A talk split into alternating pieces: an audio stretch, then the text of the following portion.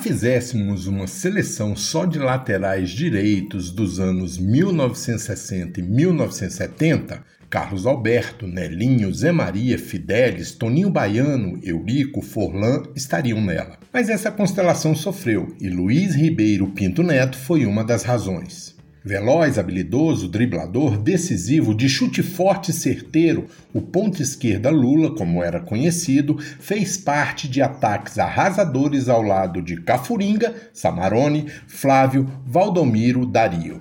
Em média, conquistou um título por ano durante a sua carreira profissional. Além de craque em campo, Lula não levava desaforo para casa. Não raro envolvia-se em embates com dirigentes técnicos, companheiros de profissão. Eu sempre falei o que pensava na cara de qualquer um, define-se o ex-ponta esquerda. Lula nasceu em 1946. Pernambucano de Arco Verde, começou a carreira no Rio Grande do Norte pelo ABC e pelo extinto ferroviário. Em 1965, desembarcou no Rio de Janeiro e foi tentar o sucesso nas Laranjeiras. No início, revezava camisa 11 com Gilson Nunes. Em 1967, foi emprestado ao Palmeiras. Na academia, ao lado de Dudu, Ademir da Guia, César, começou a sua coleção de títulos. Campeão da Taça Brasil pelo time paulista, voltou ao Fluminense e se firmou definitivamente no ataque tricolor.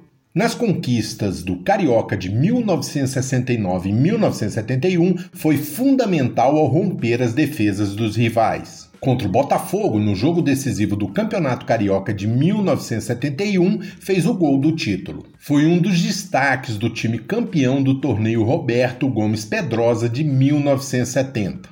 A taça de prata, como era conhecido o torneio, teve um ingrediente especial, pois participaram todos os jogadores tricampeões na Copa do Mundo do México. Antes de seguir para o Internacional, foi campeão carioca de 1973, formando o ataque com Cafuringa, Dionísio, Manfrini e Mickey.